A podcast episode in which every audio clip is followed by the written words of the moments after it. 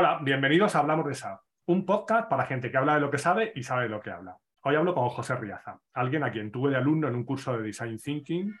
Como diría Luis Simón, o como dijo realmente en esta entrevista, dice algo que es de pegar posit, que nos creíamos que iba a cambiar el mundo y luego no sirve para nada. No es tanto así, pero Luis ya sabemos cómo es. Y si no lo sabéis, podéis escuchar la entrevista que le hice hace unas semanas. Bueno, pues a José le conocí ahí y luego, bueno, he ido siguiendo su evolución a través de LinkedIn, porque, bueno, trabajaba en consultoras, tenemos conocidos, amigos comunes, y su nombre ha salido muchas veces. Nos dedicamos a lo mismo, también da formación, como nos contará. Pero bueno, si está aquí es por culpa de Rafa Monterde, que fue quien le nominó hace unas semanas y dijo, bueno, yo creo que sería interesante para que nos hablara de su experiencia en distintas consultoras y además aventuró que iba a ser un interesante duelo intelectual, que eso te lo dejo a ti. La parte intelectual te la dejo a ti, José. Cuéntanos, yo únicamente pues estoy tirando de la lengua, pero las cosas intelectuales y profundas no las vas a contar. Cuéntanos, ¿quién es José? ¿Qué tal? Vale, muy bien. Bueno, en primer lugar, muchas gracias por la invitación o la nominación por parte de, Rafa y espero que resulte interesante la charla. No sé si eh, llegaremos a, ese nivel intelectual que anticipaba Rafa, pero bueno, oye, lo, intentaremos. Eh, si quieres, en primer lugar, eh, explico eh, un poco mi, background académico, que de ahí, que de ahí se entiende eh, cómo me he ido desarrollando como consultor y moviéndome en distintas eh, consultoras de distintos tamaños. mi, background académico es ingeniero de telecomunicaciones. de hecho, soy valenciano, estudié en, el en, la Universidad Politécnica de Valencia, pero los últimos años me fui a Finlandia, al norte de Finlandia, que si saltaba, eh, si saltaba era capaz de tocar el círculo por Ártico. Ah. La verdad es que la experiencia fue una maravilla. Cuando en aquel momento me flipaban las antenas, eh, volví, ahí estamos volando por el 2010. Cuando, cuando vuelvo a España, eh, estamos en, en, esa época tan bonita de la crisis. y entonces, digamos que el mercado laboral no estaba preparado para que yo me metiera en él. Y entonces eh, decidí hacer un MBA que suavizara mi perfil tecnológico, que era lo que me estaba dando eh, las telecos, ¿no? Entonces, eh, cuando yo acabo ese MBA, es ahí cuando conozco, bueno, me ficha Aurora Belda y entro en una consultora, una consultora de un perfil puro integrador de SAP. Y ahí la pregunta que me, me hace Aurora es, ¿qué quieres hacer? Realmente hacia dónde quieres ir. Yo lo que le contesto, y es aquí lo que va a marcar mi, trayectoria profesional, yo lo que le contesto es que, por un lado, quiero mantener mi perfil tecnológico, por lo tanto, quiero que mi evolución ah, traccione en el eje de tecnología, pero al mismo tiempo quiero hablar de procesos, de negocios.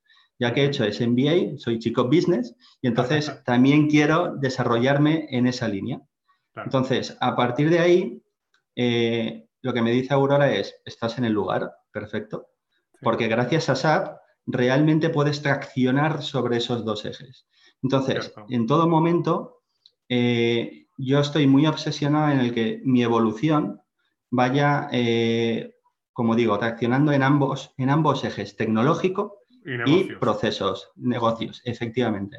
Entonces, en, en mi primera etapa como consultor, eh, estoy en, este, eh, en esta consultora, como os digo, eh, perfil, perfil integrador, puro implantador de SAP, pero desde muy cachorro quepo etapas muy pronto y eso me permite estar en una serie de roles en las que tengo una visión global.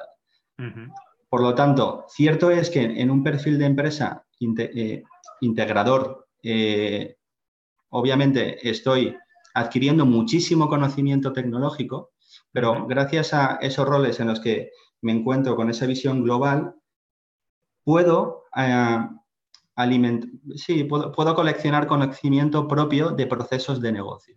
¿vale? Sí, no es Ahí, eh, saber parametrizar el sistema, sino entender realmente qué necesita el negocio y entonces ya se mete parte. Efectivamente.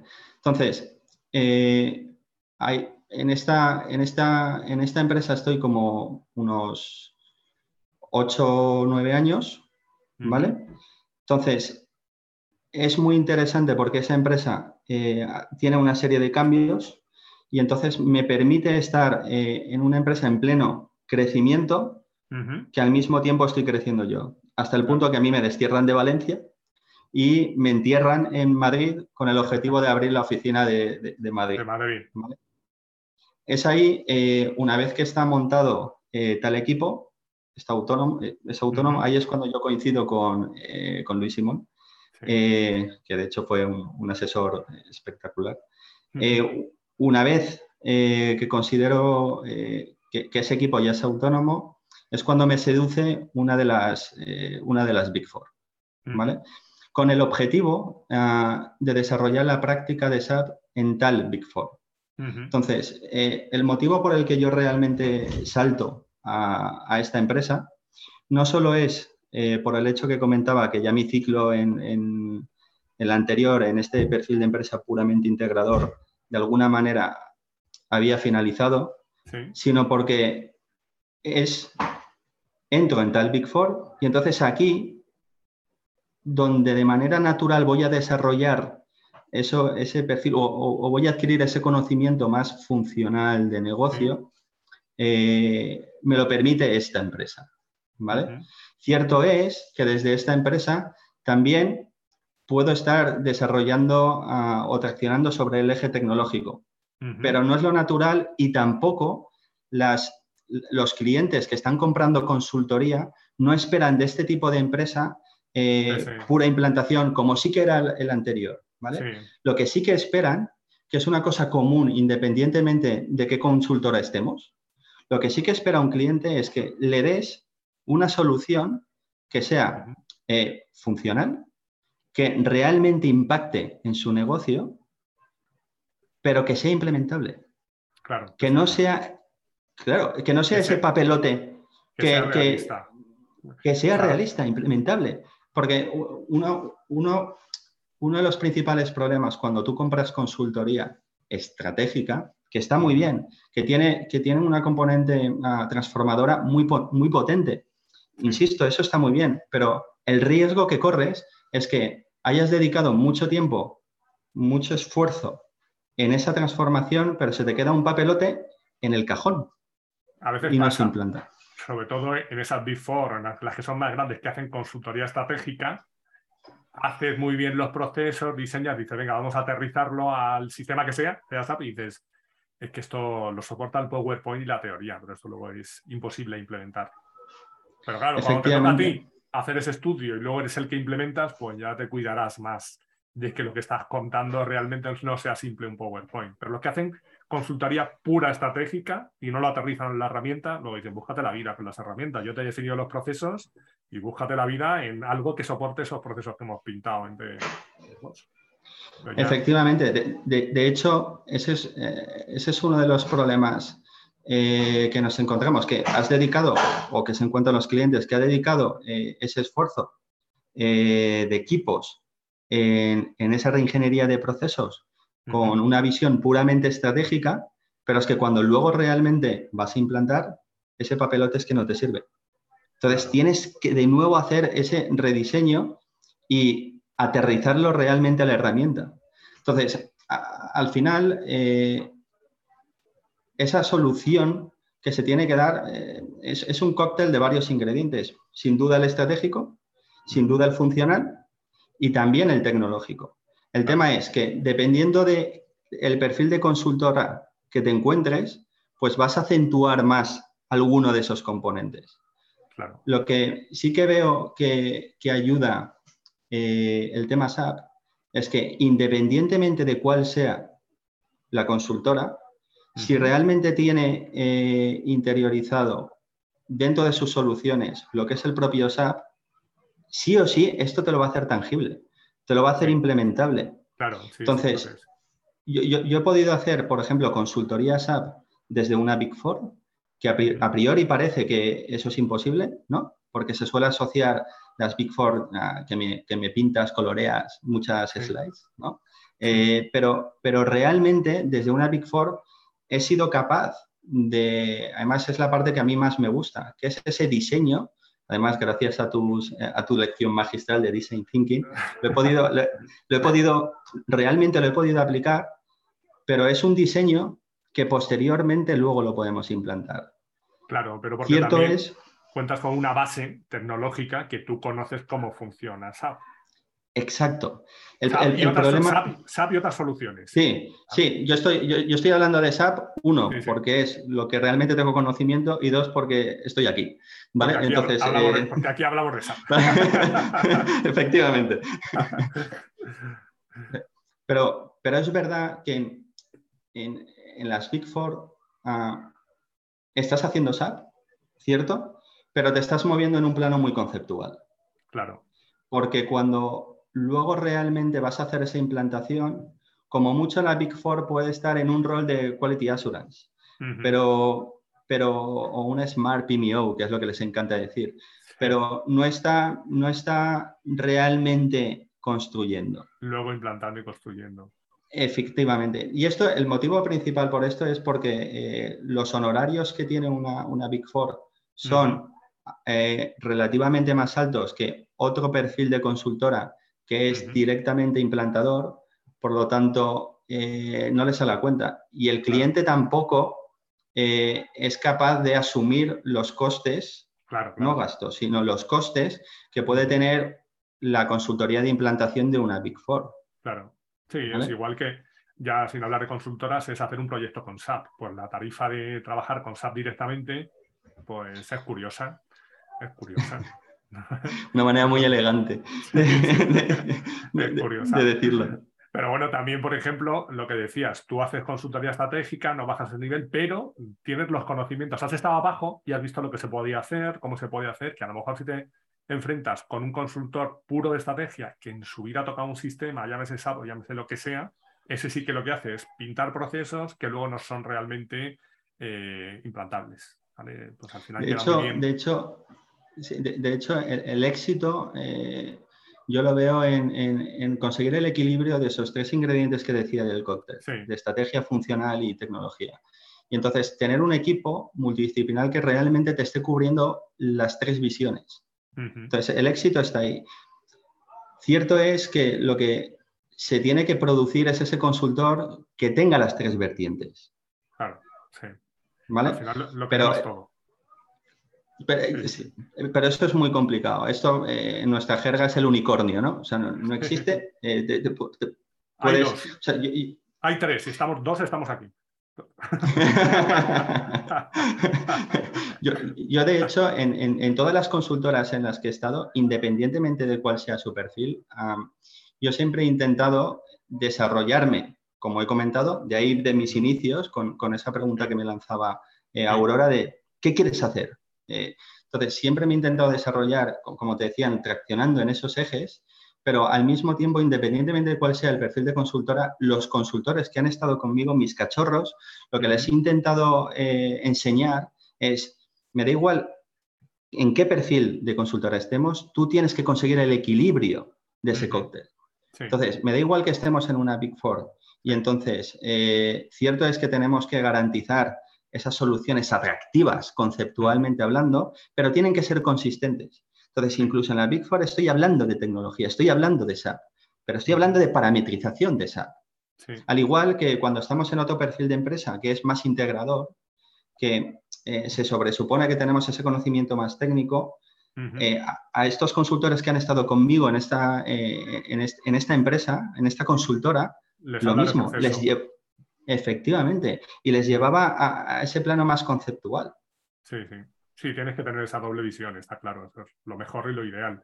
Igual que ya si hablamos puramente de SAP, la separación que hay entre el consultor funcional y el consultor técnico. Como el técnico no tenga ni idea de lo que está haciendo, no sepa lo que es un pedido, no sepa lo que es una cuenta, no sepa lo que es un empleado, un infotipo, que no te va a hacer bien el desarrollo ni de coña. No, y al revés, el consultor que dice, bueno, pues hacemos un Z, bueno, pues vamos a ver, primero vamos a ver las opciones que hay de configuración y ya luego hacemos un Z si hay que hacerlo. Porque es que si no, si tú lo que sabes son los cuatro pinchos y cuando te salgan de ahí ya no tienes una visión más global, estás perdido. Y el programador, si no sabe, es conceptualmente solicitud de pedido, pedido, entrada de mercancías, pues al final es que no, no, no tiene mucho sentido. Mm. Eso es lo que hay que buscar. Luego también lo, que yo veo, siguiendo con, el tema de las consultoras, los distintos tamaños, eh,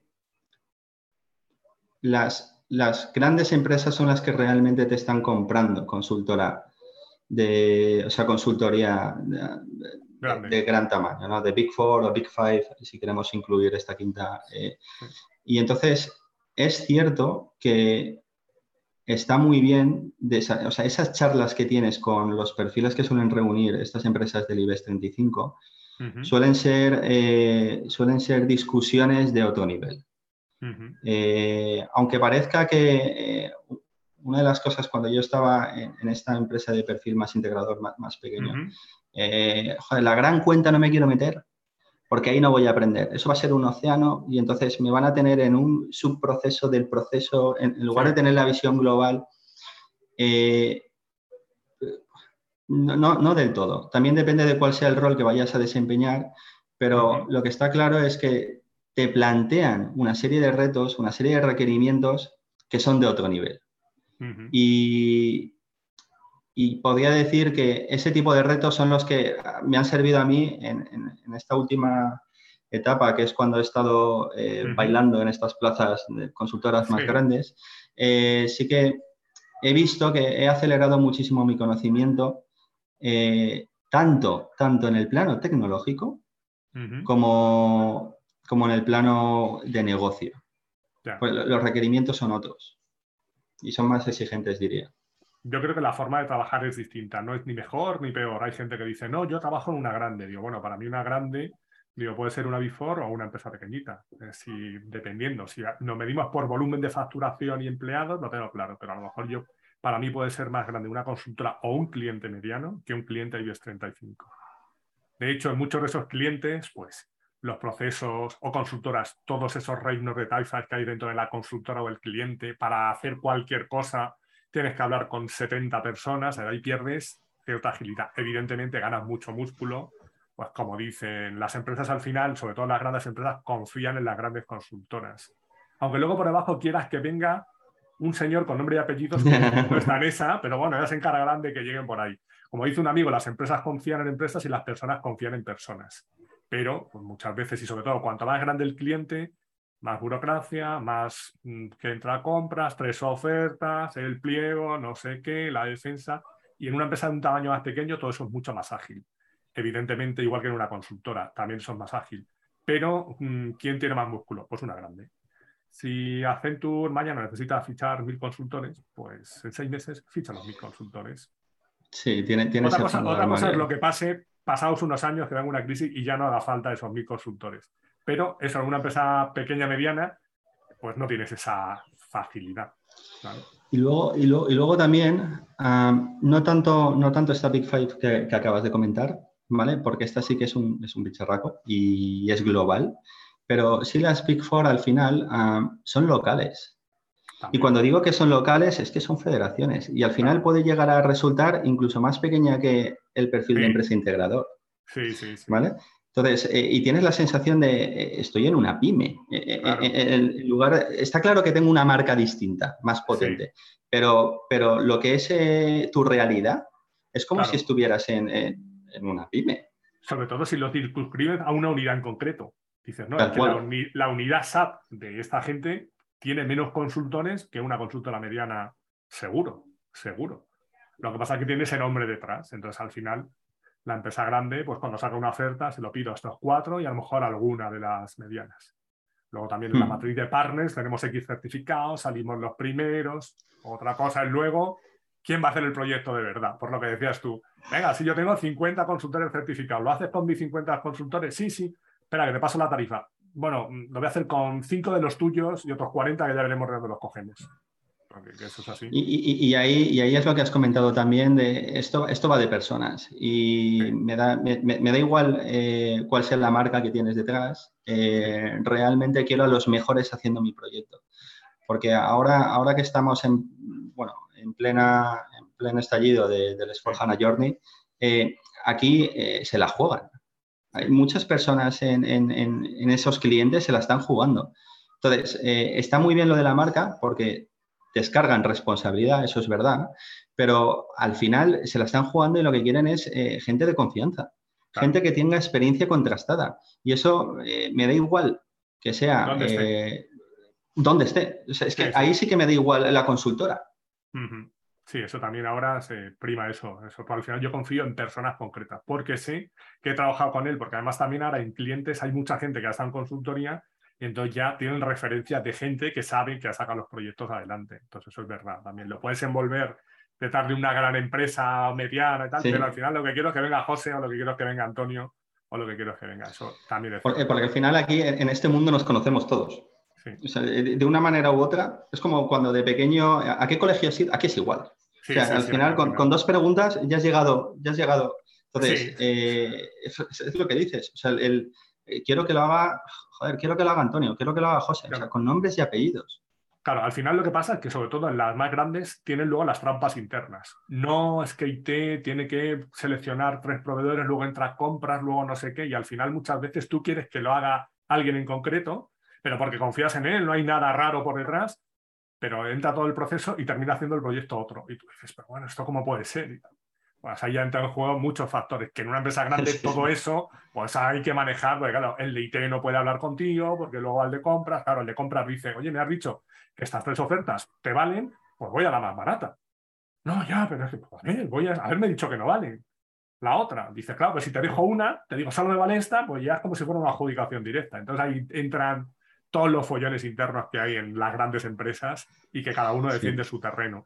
Y en, las constructoras, y en las constructoras igual. Entonces ahí yo creo que en el tamaño, te iba a preguntar si el tamaño importa, digo, el tamaño muchas veces te complica todo ese tipo de gestiones, te facilita ciertas cosas, evidentemente trabajar en una empresa o consultora grande tiene ciertas ventajas y luego tiene ciertos inconvenientes. Entonces yo creo que hay que saber sacar lo mejor de los dos mundos.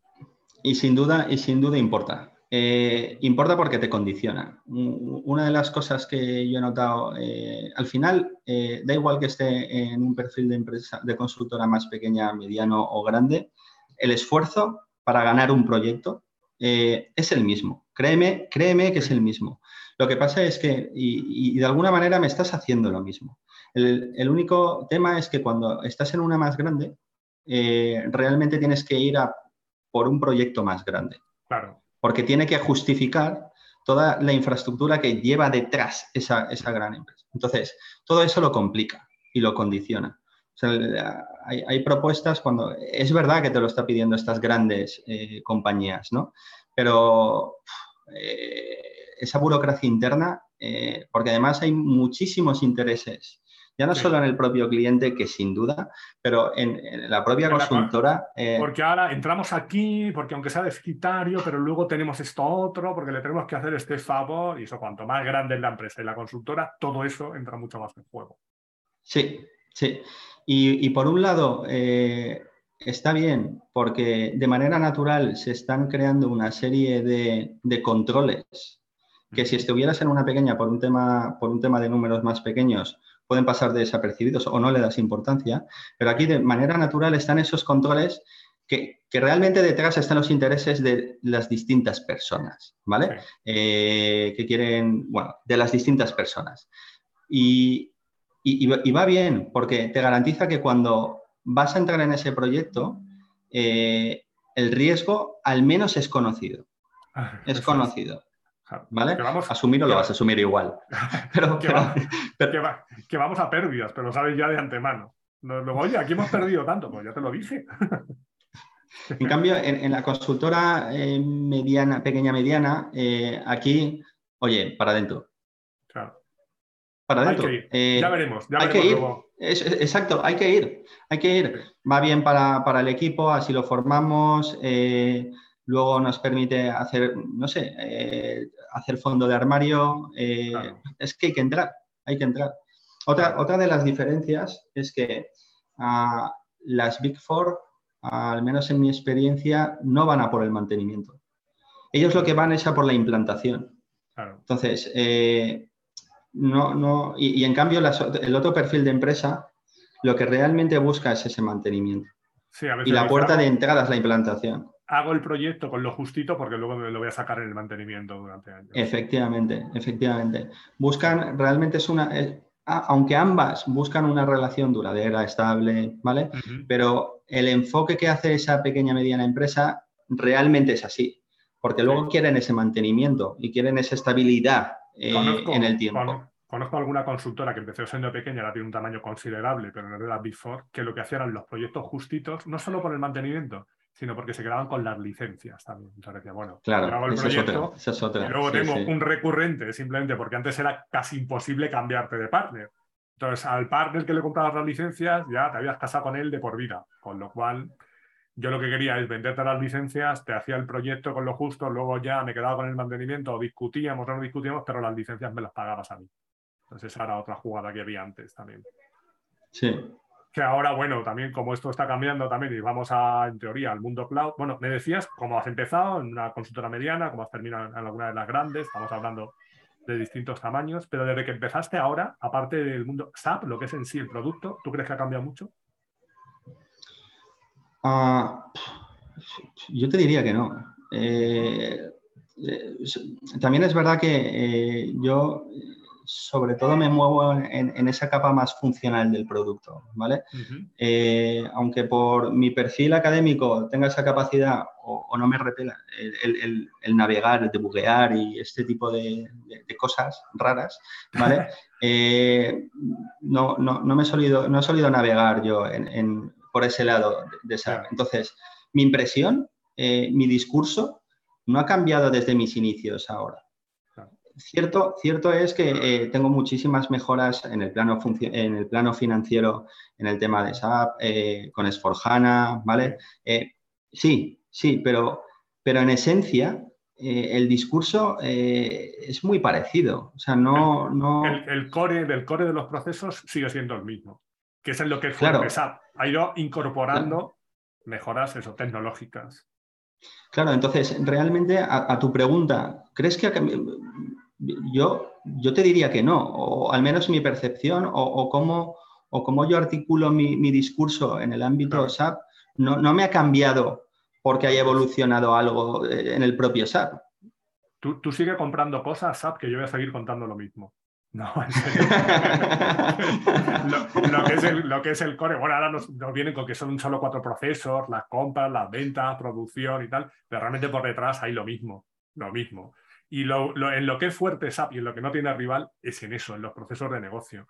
Luego en todo el tema de blockchain, machine learning, plataformas, hay otros también, pero en el proceso, en los procesos de negocio es donde eres fuerte.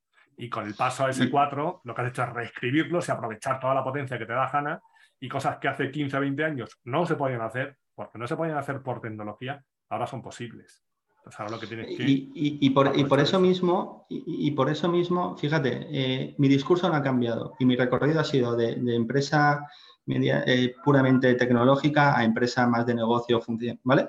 Eh, y yo he seguido haciendo lo mismo. ¿Qué quiero decir? Que realmente SAP, lo que en, ese plano funcional en el que ahí sí que convergen, es el punto de encuentro de, independientemente del tipo de consultora, te permite poder llevar un discurso puramente funcional de proceso, que es ahí lo que realmente es bueno el propio SAP, y da, permite que los consultores, independientemente de cuál sea su, su, firma, puedan pagar hipotecas. es, que, es, que, es, que, es, que, da igual, da igual. Pues eso, eso es una de las cosas, yo diría, eh, más potentes que tiene el propio SAP. Claro. Que da igual cuál sea tu perfil, da igual cuál sea el perfil de consultora en la que tú te encuentras, que vas a poder hablar de SAP, vas a poder hablar de procesos y van a pensar que sabes. Ah, no, de hecho, hay gente, por ejemplo, cuando se plantea montar el RP y dice, pero es que yo la tengo toda medida y tal, no sé qué. Digo, claro, pero eso que tienes toda medida, ¿quién lo conoce? Los 15 o 20 que están en tu empresa. Digo, mañana pasa algo, esos 15 o 20 desaparecen y ¿quién mantiene tu sistema? Aparte de que evolucione más o menos, nadie. Digo, mientras que con una consultora, hoy estás con una consultora, dices, qué desastre y tal, y mañana tengo otra. Porque realmente te lo habrán implantado mejor o peor, pero lo que dices tú, la base la conocemos todo igual, uno lo hará mejor o peor, entonces yo voy, ya sé dónde es, cuál es la tabla de pedidos, cómo se configura la nómina, pues ya está. Entonces no hace falta que me lo cuente nadie, mientras que en esos desarrollos que tienes tú a medida en tu casa, evidentemente los conocen los de tu casa. Y lo que te digo muchas veces, digo, tú puedes ir con ese software que tú tienes implantado si eres una empresa de seguros a una empresa de telefonía y funciona. No, ¿verdad? Pues SAP puede implantarse en cualquier tipo de sector. Evidentemente, lo que hay que es adaptarlo, conocer bien el producto para que cumpla pues, en lo máximo tus necesidades. Luego te tendrás que adaptarte un poquito al producto.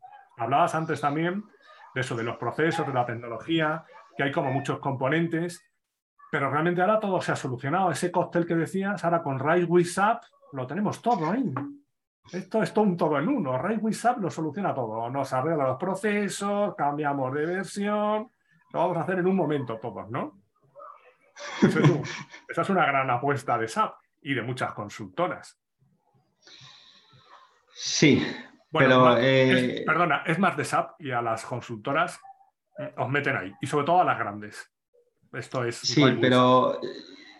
Sí, pero... Ah, eh, es más de SAP. O sea, de hecho, en las distintas... no me pongas en un compromiso.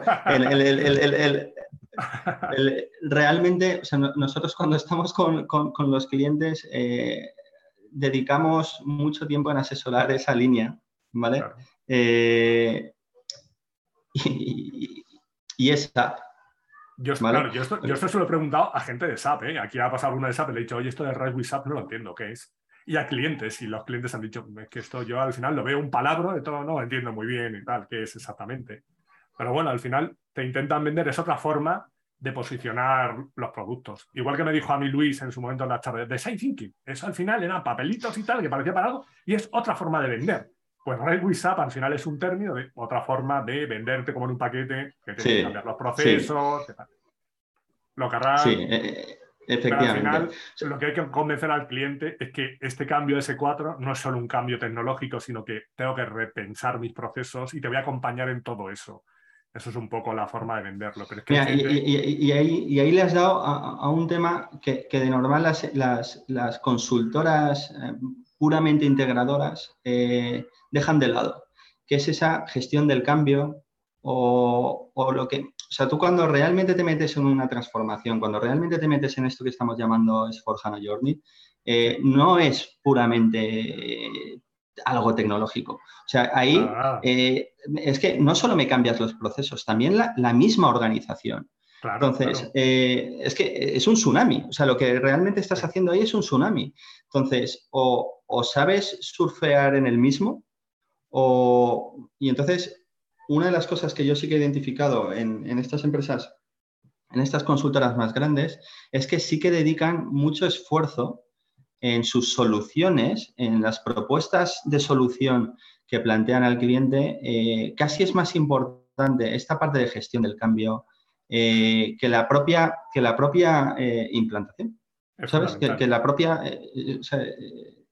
y luego, lo que yo sí que veo, con, volviendo a en términos generales lo de SAP, lo que yo sí que veo es que el propio SAP, ah, cualquiera puede estar aquí dentro.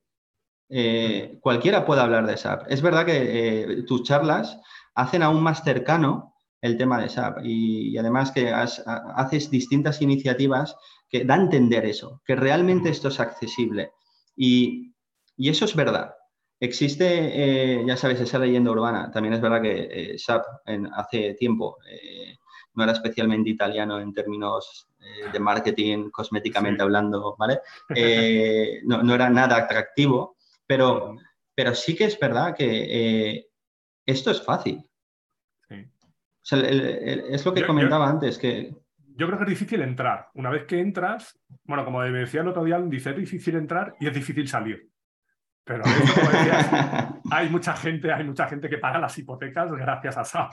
Mucha gente.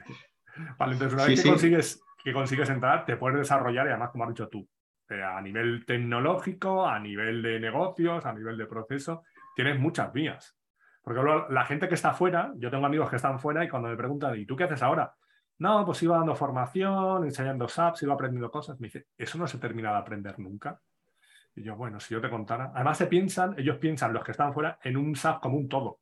No es SAP recursos humanos, SAP MM, SAP, no, ellos piensan que el que sabe SAP, pues sabe, pues eso, como todo SAP, ya está. Los que estamos dentro sabemos que es algo más complejo. De hecho, de hecho un, compañero mío eh, que coincidí con él en, la, primera empresa eh, más tecnológica, lo que comentaba para explicar esto es como la librería que tienes detrás. SAP es una librería que está llena de libros, coges uno para eh, empaparte de alguna de las funcionalidades, soluciones, pero ha habido un cabroncete que por detrás te ha vuelto a poner otro libro. Entonces, estás continuamente con una biblioteca que te tienes que ir actualizando. Y más en los, últimos, en los últimos años, más, porque todo se cambia mucho más y mucho más rápido. Y lo que digo es que lo que veo últimamente es que SAP sigue innovando y el cliente sigue donde estaba hace 15 o 20 años. Entonces SAP sigue poniendo libros por cierto, que lo que hace SAP no es como esta librería, porque esta librería es virtual. Lo de SAP es de verdad. Esto para la, gente que para, la gente que no lo esté viendo en vídeo, esté escuchando la charla, tengo un fondo virtual y realmente los libros son de pega, pero SAP es un producto de verdad. Aunque a veces no lo parezca. Aunque a veces no lo parezca. con, con con el tema de, eh, que era lo que me preguntabas, pero ¿realmente crees que ha cambiado ahora con el tema de Sforjana, tal? ¿Crees que ha cambiado el tema de SAP? Ahí, eh, yo lo que le decía como réplica a este símil de la estantería, bueno, puede ser que eh, te la hayan vaciado del todo y entonces sea el mejor momento porque, de entrar en el mundo SAP porque estamos todos de alguna manera en la misma posición, ¿no? Claro.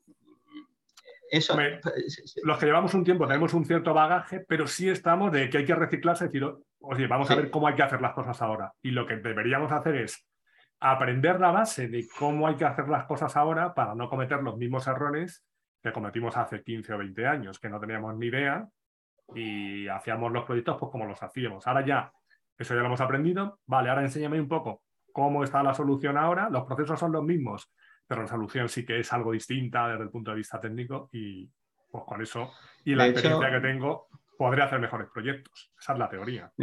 De, hecho, eh, si has conseguido desarrollar el sentido común de, SAP, te va a dar igual en qué solución estemos, en qué, eh, porque en esencia no cambia esto. Claro. Entonces está, muy bien. Me reía porque yo en mi perfil de LinkedIn no pongo que soy consultor SAP, pongo consultor en sentido común.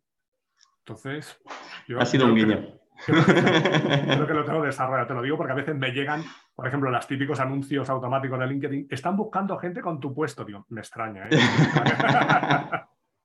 me extraña que la gente busque esto. Con, respecto a lo que decías que eh, es muy importante la gestión del cambio, te voy a poner un ejemplo, además que es súper ilustrativo. Yo sigo dando formación con SAP y hace un par de semanas tuve a gente de un cliente final que era la gente de IT y tal, y venían responsables de distintos módulos porque van a hacer un proyecto AS4. Entonces venían a una sesión de dos días de formación, de ver un poco los cambios que había a nivel muy general del proceso. Entonces, como yo los conocía, digo, ¿pero a qué venís aquí? ¿A que os cuente realmente en finanzas, los activos fijos, en compras, tal, no sé qué? O a ver realmente mm, en qué os va a afectar, os va a afectar todo esto. Digo, mira, lo primero va a ser la gestión del cambio. Lo primero va a ser convencer a los usuarios que llevan 15 años creando pedidos por la M21N que ahora lo tienen que hacer con una aplicación Fiori. Porque ellos te van, digo, te van a decir que quieren eso. Digo, pero ¿cómo les vas a convencer? No solo enseñarles la aplicación que te van a decir tardo más, por muy bonito que sea. Yo ya estoy acostumbrado a mi pantalla grifea y con los ojos cerrados le doy al tabulador, al cursor tres veces y grabo el pedido. Digo, es que veas luego todo lo que puedes hacer, porque luego desde el pedido y les enseñaba, puedo saltar aquí, puedo hacer esto, puedo hacer este tipo de informes, les sacaba informes gráficos, navegamos, entonces claro, además ellos también venían con la idea de, no, no, básicamente nosotros el proyecto lo vamos a plantear lo que tenemos en R3 nos lo llevamos a S4. Digo, con todos los Z. Sí, porque al final lo que queremos es que funcione. Digo, es que partimos mal. Bueno, pues solo en dos días, solo en dos días que les enseñé ejemplos claros en los que pues, había otra forma de hacer las cosas, todo lo que se podía hacer con las nuevas versiones, salieron ya diciendo, no, no, no, tenemos claro que tenemos que trabajarnos a los usuarios, enseñarles desde el principio, vas a llegar a poder hacer esto que ahora no puedes, y plantearte que todos los desarrollos que hice en su momento, a lo mejor algunos no tenían sentido. Recuerdo que al final les dije, eran de distintos módulos, de mantenimiento, de compras, de mm. finanzas, y les dije, mira, en la última media hora me decís una tabla del módulo que queráis y yo os hago una aplicación y la cuelgo en el Fiori Lampage, la que queráis. Y los tíos me decían, claro, yo te puedo decir una, pero este no te puede decir ninguna porque no se conoce ninguna tabla estándar, son todas Z. Digo, bueno, pues lo primero que tenéis que hacer es ver si todo eso tiene sentido. Eso es lo primero, porque no podéis plantear el, todos los desarrollos que tengo, me los llevo aquí porque no miro cómo son los procesos ahora. Eso es lo primero, vosotros desde el punto de vista de procesos y luego ganaros al usuario desde el minuto uno. Desde el minuto uno. Sin duda, de, hecho, en, que llevas 20 años haciendo los pedidos así, muy bien. También cuando vine hace 20 años con SAP decías que lo tuyo era lo mejor y ahora no hay quien te quite esa pantalla gris horrorosa. Bueno, pues ya no es tan horrorosa y además de que sea más visual y sea más atractiva, es que vas a poder hacer todo esto que ahora no puedes. Ese tiene que ser el discurso. Y luego ya... Tal cual. Que te lo implante quien sea, eso da igual. Mm. Aquí eh, eh, eso da pie a, si queremos un greenfield, un brownfield, la, la, escala de colores que tenemos entre el green y el brown. Eh, eso, eso da más hipotecas para poder cubrir. Eh, eh, eso, eso, eso, está muy bien, pero cierto es que si quieres que tenga éxito esa implantación, es exactamente lo que acabas de decir. muchos, muchas implantaciones, muchas transformaciones han fracasado porque el enfoque que se le ha dado es que era puramente técnico. Y entonces, en el lado del cliente, los que estaban liderando esta iniciativa era la gente de Haití. Sí, sí. Entonces, e, e, esto, esto, e, no va de esto. O sea, lo que eh, realmente el sponsor de toda esta historia tiene que ser negocio. Sí. Y sin duda, y sin duda, el rol de Haití es imprescindible. Porque es el facilitador. O sea, es, que es imprescindible. Hay cosas que también les cambian a ellos, pero los primeros convencidos tienen que ser negocio. Porque tú internamente puedes decir, no, es que ahora, claro, la transacción tarda 40 milisegundos más, pero al usuario eso le da exactamente igual y el rendimiento. Y es que ahora necesitamos, con la capacidad de cálculo de HANA, es que esto lo hace ahora, pero el usuario lo que hace es meter un pedido y le da igual todo lo que haya por detrás, porque él lo que quiere es que su día a día pues mejore y que si en un principio me vas a cambiar el interface, que todos somos reacios al cambio, pues si yo llevo 15 años haciendo una cosa de una forma los desarrolladores que programan con la S80 y tal, les hablas de las habas de Element Tool, ¡oh! es que esto no se puede, es que hay cosas que no se pueden hacer. No, es que estás acostumbrado, llevas 15 o 20 años utilizando la transacción de toda la vida, entonces a todos nos cuesta. Pues ya está. Pues a los usuarios igual, pero el éxito del proyecto en gran parte es que te lo ganes desde el principio y que digas, mira, sí. vas a poder hacer todo esto que ahora no puedes. Porque antes no se podía, porque en su momento cuando diseñamos el proceso no había todas estas capacidades y estas posibilidades técnicas. Ahora puedes pero claro, siempre que tú des el cambio de empezar a trabajar de esta forma.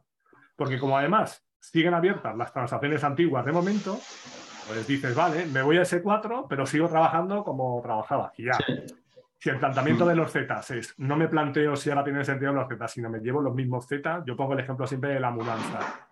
Cuando te cambias de piso es el momento de tirar cosas que te sobran. Si no, tal cual, tal cual. Ese es muy buen, muy buen símil. Claro, la guardas en cajas y dices, no, ya, ya las tiraré en la casa nueva pues en la casa nueva vuelven a estar ahí otros 10 años sin abrir y ocupando sitio. Aquí volviendo eh, a, la pregunta o, la temática de nuestra charla, que es esa consultora, ¿no? ¿Qué tipo de consultora? La verdad es que eh, las consultoras de un perfil puramente integrador, la puerta de entrada en, estos clientes eh, suele ser desde IT. y, y, en cambio, las consultoras más grandes eh, suele ser desde IT y o desde negocio. Entonces, eh, aquí de alguna manera juegan en desventaja estas empresas de un perfil más integrador porque lo que estábamos diciendo antes, el éxito de, esta transformación eh, es que lidere la gente de negocio. Y el problema que tiene este perfil de empresa más integrador es que está entrando por la puerta de IT. Entonces, cuando entra, primero tiene que ganarse esa confianza, o sea, conseguir ese crédito con respecto al negocio de, sí, es que me invita el colega de Haití, no me invita el colega de negocio. Entonces ahí eh, empiezan eh, en desventaja, ¿no? Y, Pero bueno. Como luego, luego las grandes tienen otra desventaja, que a lo mejor conocen bien los procesos, pero luego a la hora de ejecutarlo, o bien porque no cuadran las tarifas, o bien porque no tienen gente, pues vale, me lleva yo el proyecto, y madre mía, ahora cómo lo hago. Yo siempre digo que ahora mismo, en el momento en el que estamos, que hay tanta, falta, de buen punto, tanta falta de consultores, va, el proyecto se lo van a llevar las grandes, los grandes proyectos las grandes, pero a ver cómo lo hacen. Y además antes, hace unos años, tú decías, no pasa nada, me llevo el proyecto yo grande y luego llamo a todos estos que tienen gente suficiente para alimentarme. Ahora es que no hay gente. Y es que todas esas medianas pequeñas también tienen sus proyectos, sus clientes más pequeños, todos sus recursos ocupados. Entonces no van a perder el culo porque me llamen una de las grandes para hacer algo, porque es que no tengo, es que no tengo gente. Entonces, ahora y de hecho, de hecho, momento complicado. Has dado en el clavo, has dado en el clavo. Yo en, muchas de, estas transformaciones que estoy ejecutando en los últimos años, eh, para temas específicos, me tengo que apoyar en este tipo de, perfiles, o sea, de, perfil de empresa más tecnológico. Y es lo que acabas de decir. Sí, puede ser muy seductor que me estés invitando a la fiesta de una compañía del IBEX 35, pero es que no tengo necesidad. Claro, yo te digo, yo por ejemplo, yo personalmente, yo colaboro, he trabajado dando formación, haciendo asesoría o en proyectos con otras, con muchas del IBEX 35. Y luego trabajo con un segmento más bajo y mucho más bajo y también las Relieves 35, en general, lo que me dan es problemas. Y para hacer cualquier cosa, no, te tienes que homologar, tienes que estar con no sé quién. Entonces, desde que hablamos, ya ha pasado. Son más exquisitos, son más exquisitos. pero, pero, por lo que decía, las trampas internas. Era el curso, a lo mejor, a un chaval, a un grupo de chavales que hacían temas de nómina. Joder, nada, pues esto que me estás contando, realmente, si te vienes dos semanas con nosotros, pues lo tendríamos solucionado y tal. Digo, mira, habla con tu jefe, que ya me conoce, que tu jefe tendrá que hablar con su jefe que lo que va a pasar es que para que yo vaya allí, me tengo que homologar, no sé qué, lo vais a sacar en compras, al final yo no voy a ser el más barato y va a ir otro. Y a los dos días vino, me llamó y dice, Antonio, que tienes razón. que ya me han dicho que es así. A mí me han llamado algunas veces, por, por eso, porque al final te conocen personalmente y me han dicho, ¿podría venir alguien a hacer esto? Yo sí, pero te tiene que contar tal y tal. No, es que tiene que ser con un proveedor, con el proveedor que me está dando el mantenimiento. Digo, vale, digo, yo puedo hablar con ellos y vengo a través suyo. No, es que les hemos puesto una cláusula de que no pueden subcontratar. Y decía, bueno, pues yo no puedo venir directamente, tengo que venir a través de ellos, pero no puedo. Entonces, lo único que podemos hacer es un favor personal, yo vengo aquí, te cuento lo que sea y ya está. O sea, que internamente se ponen ellos las trampas, muchas veces, en las grandes. Y en una a lo mejor más pequeña, y a lo mejor esas consultoras más pequeñas tienen esos clientes más medianos, pequeños, que no tienen por qué ser pequeños, que no tienen todos esos problemas y ya está todo el mundo trabajando. Entonces ahora cuando los grandes proyectos se lo lleven las grandes consultoras y digan, bueno, pero yo llamo a estos que hemos hecho proyectos en el pasado con ellos y me van a traer aquí a 15 consultores en el momento que yo haga SIS con el dedo y están aquí los 20 trabajando para mí a la tarifa que yo quiera. Mm, si de los 20 tienes dos suficiente, seguramente sean los dos que tú no quieres y la tarifa habría que discutirla. Entonces ahora estamos en un momento que pues hay que formar. Hay que formar, pero también, mientras esa gente que forma sea medianamente operativa, pues va a pasar un tiempo. Entonces yo digo, ya vamos tarde, entonces hay que hacer cantera para que cuando realmente exploten todos los proyectos en S4, que empiezan ya a haber más interés, por lo menos es lo que yo detecto en España, pues en un año o dos, pues ya tengamos a gente con esos año y medio, dos años de experiencia, que sepa por lo menos de qué le está hablando el cliente. Sí. Pero ahí tenemos que poner las pilas todos. Y luego lo que, lo que pasa, has dicho tú antes, que SAP no se ve como muy atractivo, y es verdad, porque además ese problema de falta de, talento, de falta de talento de tecnología, por ejemplo, de esos perfiles, no lo va a necesitar solo SAP. Amazon necesita 2.000, Meta necesita no sé cuántos, y no hay gente. O sea, es que no hay gente. Entonces, ¿cómo vas a hacer tú, SAP, a todos estos jóvenes talentos recién licenciados, tú decías, yo salí del mundo de Teleco, ¿no? Y me fui a Finlandia y tal. Y además, en su momento, en Finlandia en aquel año, Nokia todavía seguiría siendo Nokia. ¿no? Era más o menos en el mundo de las telecomunicaciones. Pues ahora, por ejemplo, en el mundo de la tecnología, yo salgo, yo soy un recién licenciado, un chaval de veintipocos años, y veo que viene a mi facultad Google y SAP. ¿Con quién me voy a ir? ¿Con quién me voy? Me voy con Google, seguro. Entonces, se tiene que trabajar mucho. Los que estamos dentro ya sabemos lo que es, que hay pleno empleo, qué tal. Pero la gente que está empezando ahora a incorporarse al mercado laboral, mm, SAP le suena viejo. Sí, sí. Y luego también en, estas grandes corporaciones que les encanta eh, tomarse ese cóctel donde el ingrediente estrategia o, proceso está más acentuado, se suele eh, desprestigiar ese componente tecnológico, lo de SAP. Y tristemente se les asocia eh, como eh, instaladores de impresoras. hasta, ese punto. Y es, eh, cuidado, cuidado, porque si esa es la, ese es el mensaje que estás dando a los cachorros que están entrando, los estás dejando de alguna manera, antes de empezar, obsoletos. O sea, estás desarrollando una, consultoría que deja de ser consistente. No, no, solo es que no estés incluyendo ese ingrediente, sino que lo estás sí, amargando.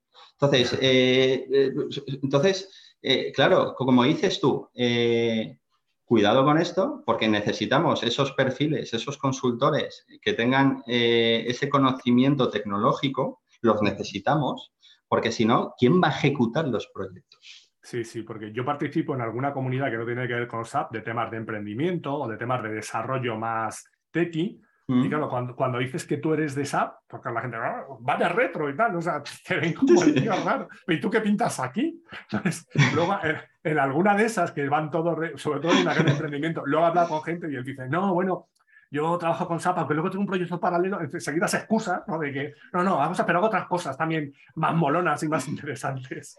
Porque SAP en todos esos foros suena casposo. Que luego realmente SAP ahora ha cambiado un montón y precisamente ahora cada vez es más tecnológico y puedes hacer cosas, pero ese mensaje no llega, no termina de llegar. A mí en mi caso, en mi caso eh, con mis colegas de Teleco, eh, yo estoy apaleado por, por dos sentidos. por, un lado, por el tema de SAP, de lo que acabas de decir. Eh, de, eso no es desarrollar, eso no es innovar, eso es, ¿vale? Eso por un lado. Y luego por otro lado, que soy consultor, que, vendo humo.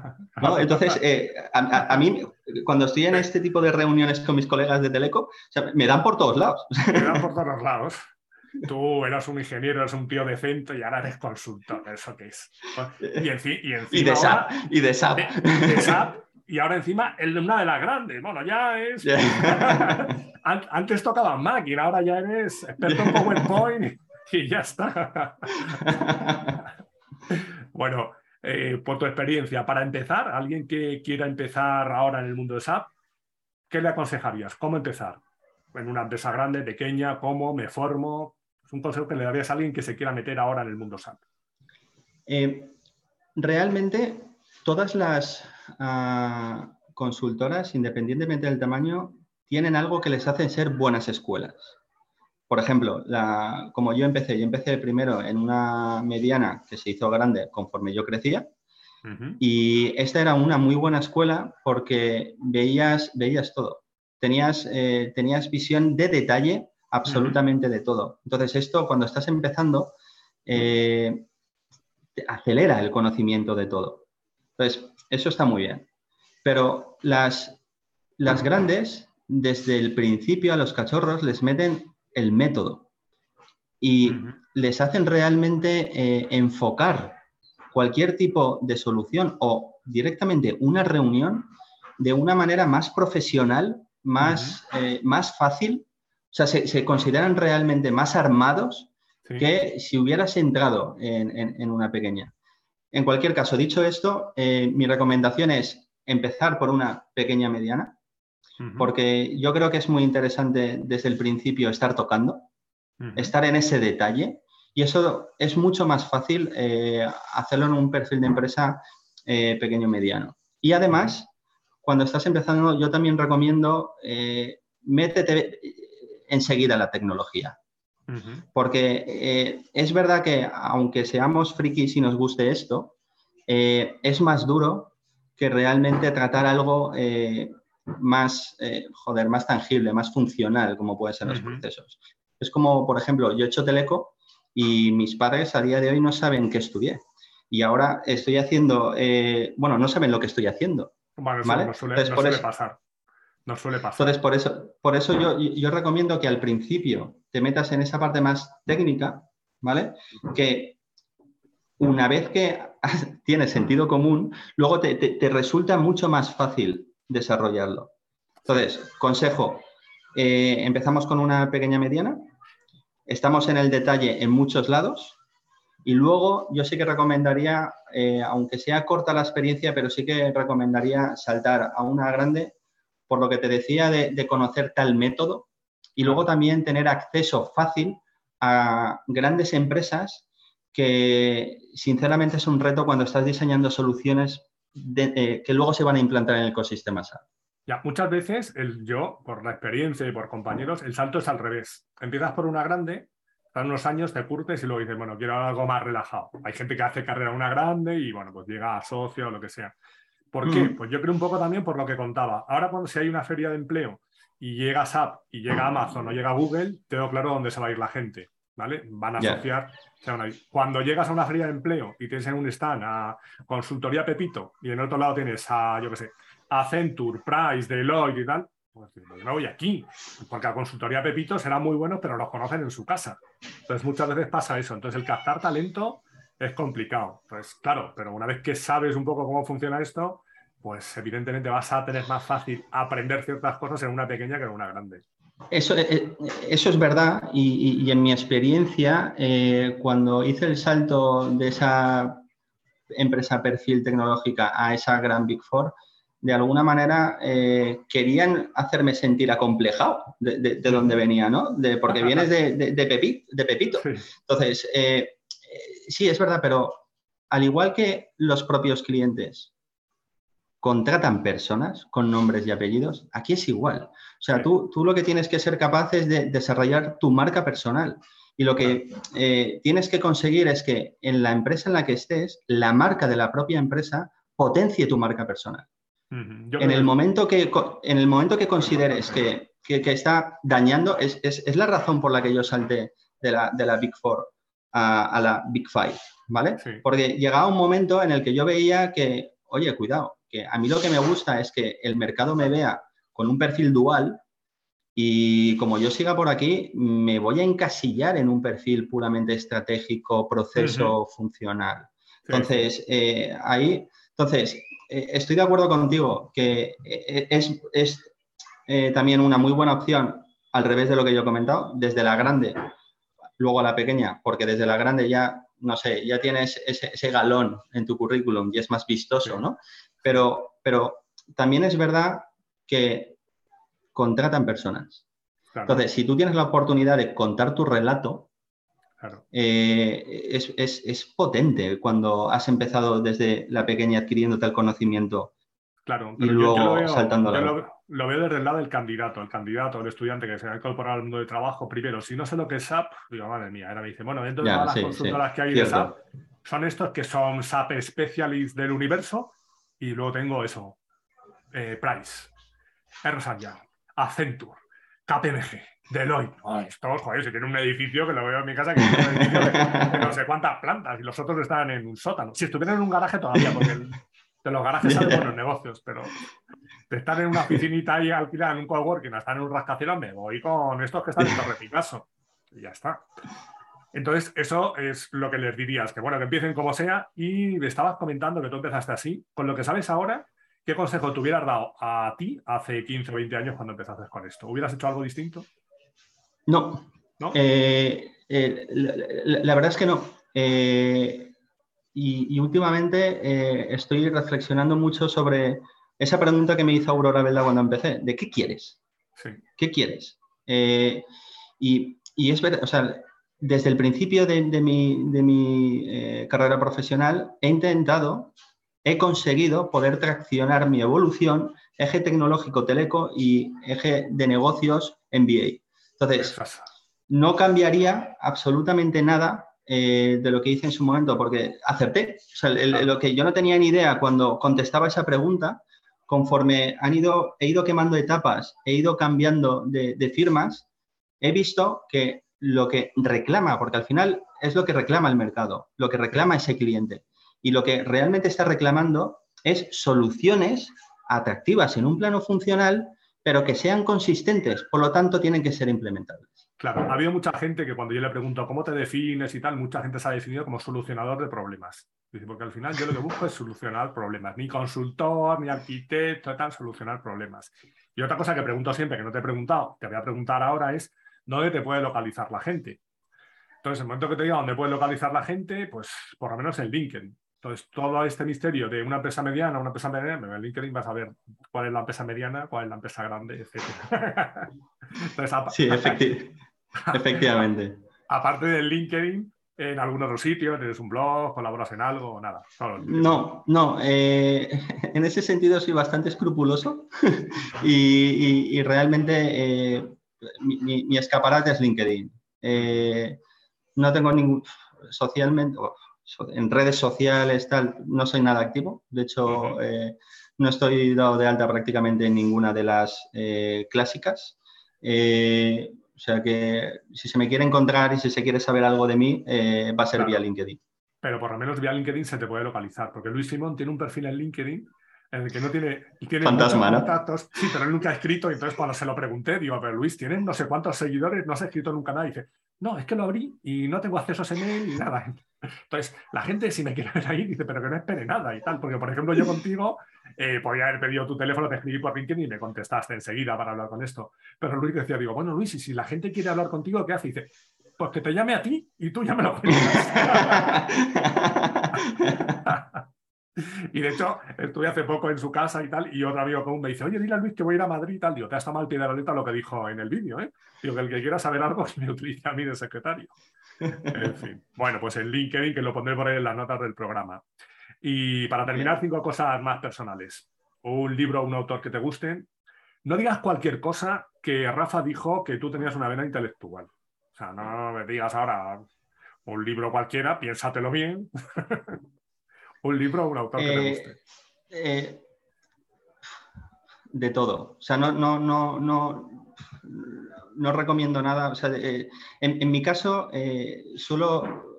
no- en su momento me gustaba mucho la historia. eh, Luego, eh, más, tarde, más que la historia, temas más de te- tecnología. Entonces, no tengo preferencia con. Más que preferencia, no me atrevo A decir a. o sea, de- no, no me atrevo. Ahí cada uno. en blanco. Ni un autor, ni nada. un- nada. Pamuk, pero el- el- el- el- ¿Cómo, como has dicho? que cada uno. eh, da igual, que, que busquen. vale, que busquen. Pues nada, que busquen. un turco. Un turco. Vale, Lo dejo ahí. Vale, un turco. Una película o una serie que te guste, no que nos recomiendes. Mm, me flipa Christopher Nolan. Ujú. Y entonces, eh, de hecho, eh, para explicar la consultoría, he utilizado como hilo conductor la película Inception, Origen. Ajá, sí. Entonces, si tengo que recomendar eh, alguna película cualquiera de Christopher Nolan, y en concreto. Inception, Muy bien. y que, y que intenten, y que intenten sacar paralelismos Con entre la consultoría la y esta consultoría. película. Vale. Pues dejamos tareas ahí. Una canción o un grupo. O un estilo de música. Oasis, O así. sin ninguna duda. Alguno lo ha mencionado también. ¿Una ciudad o un país? Uf. cualquiera. eh, me flipa eh, viajar. He viajado mucho hasta que me he casado y he tenido familia. ¿Has viajado Y- mucho? ¿Y alguna preferencia a la hora de elegir habitación en un hotel? Tengo que decirte que como soy bueno con los números, enseguida soy capaz de sacar el par. ¿Vale? O sea que tampoco, tampoco resulta tan insoportable a la hora de Esta estar en un hotel. Esta pregunta viene porque en el curso de Design Thinking diseñábamos una experiencia de viaje y entonces decíamos, pide lo que quieras cuando viajes. Entonces él dijo, dice, yo tengo una manía que es alojarme siempre en una habitación que sea par, porque, porque tengo esa manía. Y un compañero suyo dijo, de verdad, tío, que yo he viajado con él y el tío se la acaba de... ta-". De ahí viene la pregunta. Yo, yo recomendaría, ah, cuando, cuando viajo tanto, eh, suelo buscar cuál es la ciudad que tiene parecido con Valencia. Porque Valencia me parece una ciudad cómoda y, y un perfecto equilibrio entre lo que sería eh, la vida personal y la vida profesional. ¿no? Te, te da oportunidades en, en ambos, en, ambos, en ambos planos.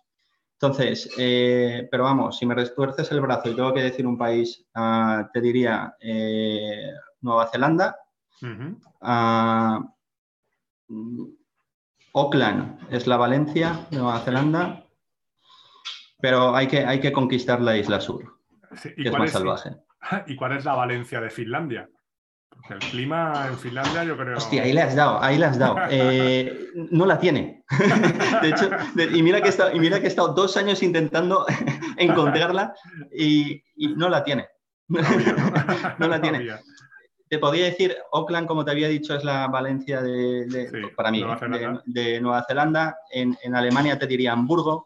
en, eh, no sé, si nos vamos a California te diría San Diego, pero si me llevas a Finlandia... A Finlandia, lo dejo en paso ahí. te, diría, te diría Oulu, que es donde estuve esos dos años, y a lo mejor le he hecho algo valenciana, pero no porque en sí misma sea valenciana. una comida o una bebida que te guste. Ah, comida. Eh, me flipa eh, la, lasaña. Y luego, eh, me gusta mucho el fruto seco, en concreto el pistacho. Y con bebida, buen vino. Buen vino, muy bien. Y preferencia, te diría, un Riverita. Pues nada, tengo pendiente algún viaje a Valencia para comer, entre otras cosas, con Rafa. Entonces, si estás por allí, pues puede que. No me acuerdo la comida y el. Sí que la bebida, creo que habló del vino también, Rafa. Entonces, podemos comer, pues no sé si paella, lasaña y beber seguro que un buen vino. Si podemos, nos juntaremos todos. Bueno, ya nos has dicho que te podemos encontrar en LinkedIn, que ahí verán quién es, cuál es esa empresa mediana y esas otras en las que has estado. Y cuéntame si te gustaría que hablara con alguien o de algún tema concreto en próximas semanas. Y yo, pues, me pongo en contacto si me dices una persona y si no, busco a alguien del tema que me digas, en función de lo que me digas. Vale.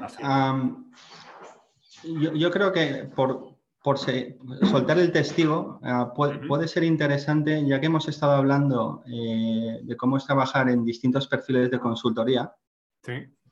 Y desde el lado de la consultoría puede ser interesante hablar con un cliente que tenga un pasado consultoril. Muy bien. Entonces te, diría Pedro. Pedro. ¿Qué Pedro? Lo conoces muy bien. Pedro, Pedro. Baloncesto. Pedro, baloncesto. Pedro. Es que conozco a muchos Pedros, juego a baloncesto. Pedro, Pedro Ladrón. Tal cual. Pedro Ladrón de Guevara. Muy bien. Además, Pedro, mm, pues tengo contacto con él. Jugamos a baloncesto y de hecho alguna cosa que he contado era en algún sitio donde está por ahí Pedro ah, dando vueltas. Entonces me parece bien, pues se lo propondré y me imagino que no tendrá problemas. Pero bueno, como digo siempre, esto eh, no es, obligatorio. Han salido por aquí nombres, hay gente que ha propuesto, que de momento solo ha habido una persona que me ha dicho, me lo he pensado y es que no me veo, porque me da con bueno, vale, perfecto. Otros me lo han pospuesto, me lo han pospuesto. Y luego la mayoría, la mayoría, siempre que os ha propuesto alguien, la mayoría se ha aceptado a la primera. Eh, yo, como te comentaba al principio, eh, calentando la, reunión, o la charla, mejor dicho, genial. O sea, estaba motivado. Es, eh, es, una charla distendida y, no, entiendo por qué la gente puede esquivar esto. O sea, esta bala. O sea, no... no... voy a poner ningún compromiso. Y si momento te pregunto algo, no te sientes cómodo y dices, ay, es que de raíz vamos a pasar. Pues pasamos y tal, pero por ejemplo, todo ha salido. Esto es más cosas de SAP, pero yo incluso alguien de SAP me escribió y me dijo, me gustaría hablar contigo. Y dije, vale, pero te voy a preguntar no entiendo lo que... No tengo ningún problema, pues ya está.